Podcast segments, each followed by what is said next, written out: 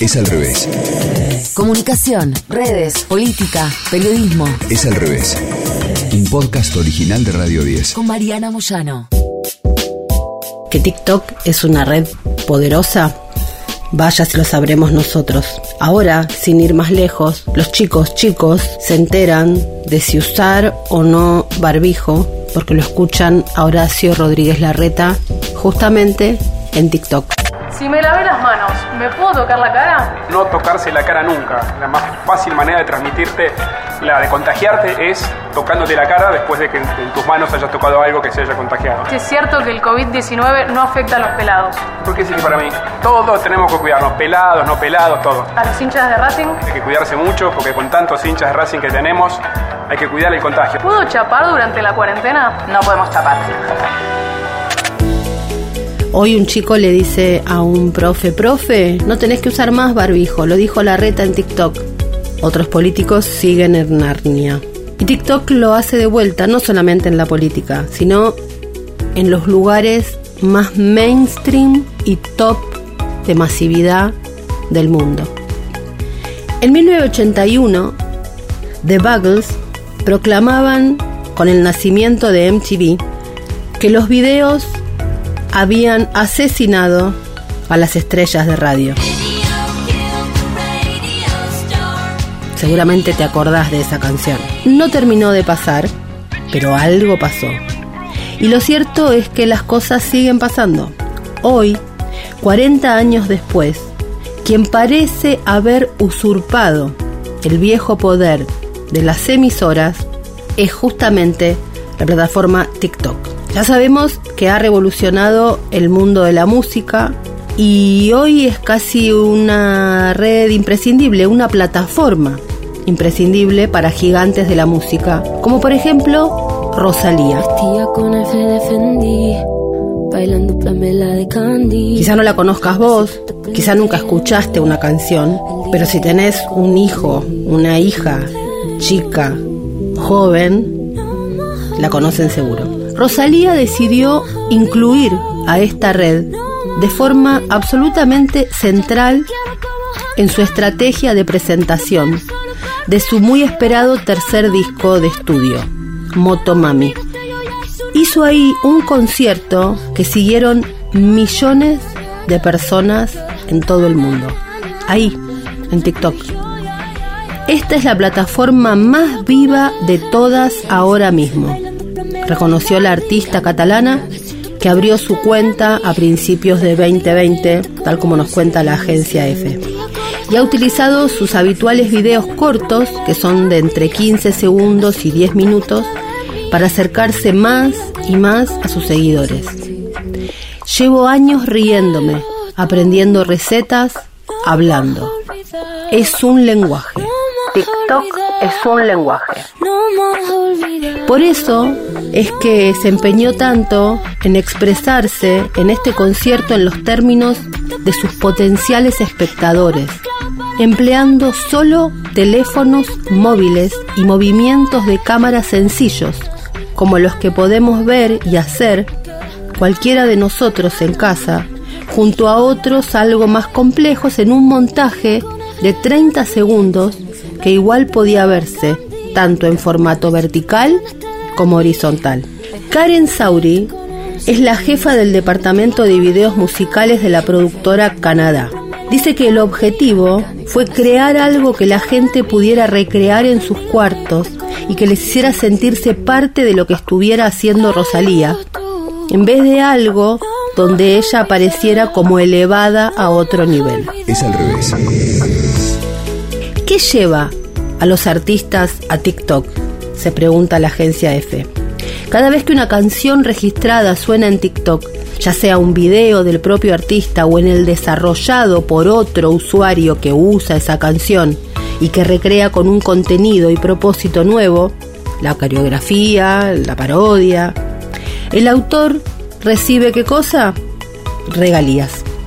Aunque el dato depende de variables como si la visualización la realiza un suscriptor premium, según algunas fuentes, por cada mil reproducciones de un video se generan entre 1.8 y 3.6 céntimos de euro para el artista, aún menos que las ya de por sí criticadas retribuciones de Spotify, que son de entre 2.7 y 4.5 céntimos. Entonces, ¿cuál es el atractivo para los creadores? Según sus datos, el 80% de los usuarios descubre una nueva música. El 47% afirma que después añaden la canción a favoritos y el 46% va y visita el perfil del artista. De esa manera se convierte en un complemento perfecto de plataformas como Spotify, que son pozos sin fondo de novedades y un catálogo donde ir y buscar contenido es muy difícil, a menos que uno se haya consolidado antes como figura para invitar al usuario a ir directamente a buscar.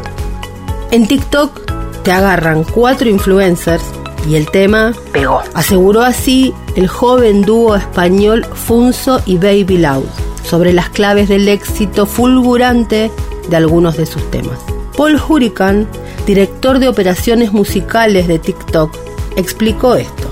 Nuestra comunidad cuenta ya con mil millones de personas en todo el mundo, por lo que medimos las creaciones en términos de millones y las visualizaciones en términos de miles de millones. Obviamente el impacto es enorme. Solo en 2021, 430 canciones superaron los mil millones de visualizaciones, el triple que en 2020. Y los éxitos fueron Astronaut in the Ocean del artista australiano Masked Wolf y Begin de Maneskin. Tras los pasos de Rosalía han ido muchísimas otras grandes figuras. El Sheeran, por ejemplo,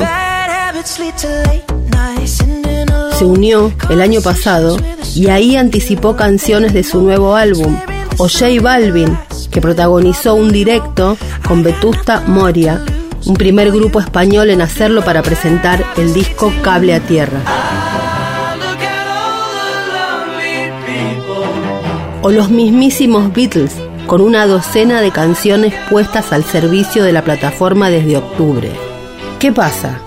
¿Quiere decir que TikTok ha dejado de ser una plataforma eminentemente adolescente? Que sea una plataforma adolescente es uno de los principales mitos que hay alrededor nuestro, dice Hurricane, antes de informar que si bien es cierto que en un primer momento fue una red tomada principalmente por usuarios de la generación Z y millennial, según el estudio The Power of TikTok elaborado por Kantar, el 67% de sus usuarios mundiales superan los 25 años. De hecho, cuando empezó la cuarentena en todo el mundo, recuerdo perfectamente que se empezaron a sumar adultos a jugar a TikTok. Estrellas. Y los chicos decían que no vengan esos viejos a usarnos esta red que es nuestra. Parece que los, entre comillas, viejos se han quedado y han decidido usar TikTok como trampolín y como medio de comunicación. La comunidad de TikTok es intergeneracional. Las familias vienen juntas a disfrutar de la plataforma, ya sea creando contenido, como puede ser el caso de Judy Dench con su nieto, o entreteniéndose con él. Es un reflejo de la sociedad, sin importar si son grandes éxitos o nuevas tendencias. Aquí tenemos desde Led Zeppelin, YouTube y Rafael. Hoy para mí es un día especial, hoy saldré por dice el directivo de la compañía. Esta compañía se preocupa muchísimo en destacar que sobre todo es el lugar donde nacen nuevos talentos. Y citan ejemplos como nuestra canción de los colombianos Monsieur Periné,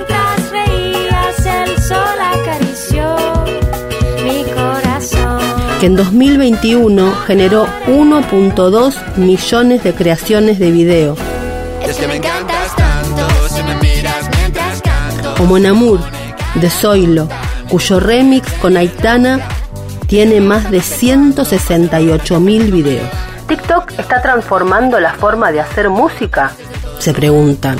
Todos los géneros parecen que tienen un lugar ahí, aunque los que mejor funcionan a nivel mundial son la música latina, el hip hop y el pop. Por otro lado está la tentación de triunfar ahí, y es tan grande esta que en los últimos tiempos muchos temas parecen ser concebidos explícitamente para explotar la plataforma. También es verdad que por esa plataforma temas de Queen, de David Bowie, de The Clash, que tienen 30, 40, 50 años, son ahora música en los oídos de niños y niñas de 10, 11 y 12 años, algo que ninguna otra plataforma había logrado. Es cierto que algunos artistas están creando música pensando en TikTok. Lo vimos con la aparición de la música pop para las audiencias de radio y del álbum para el vinilo y el CD, reconoce Hurricane, antes de señalar que como plataforma de videos cortos, seleccionar la parte correcta de la canción para usarla en TikTok siempre será algo importante. TikTok ha creado un lenguaje, una forma de mirar, les ha creado un modo de ver a los más jóvenes y ha convocado a los más grandes, los que deciden quedarse afuera de TikTok. ¿Qué es lo que en realidad están decidiendo? Escuchaste Es al revés. Un podcast original de Radio 10. conducido por Mariana Moyano. Si te gustó, seguimos con la opción seguir. Coordinación y producción de contenidos. Sebastián Pedrón, Marcelo Figueroa. Fernando Candellas, Martín Castillo. locución, Delfina Cianamea. Mariana González, Gráfica Franco Gauna. edición, Jorge de Tesanos. Nos escuchamos en el próximo episodio. Es al revés.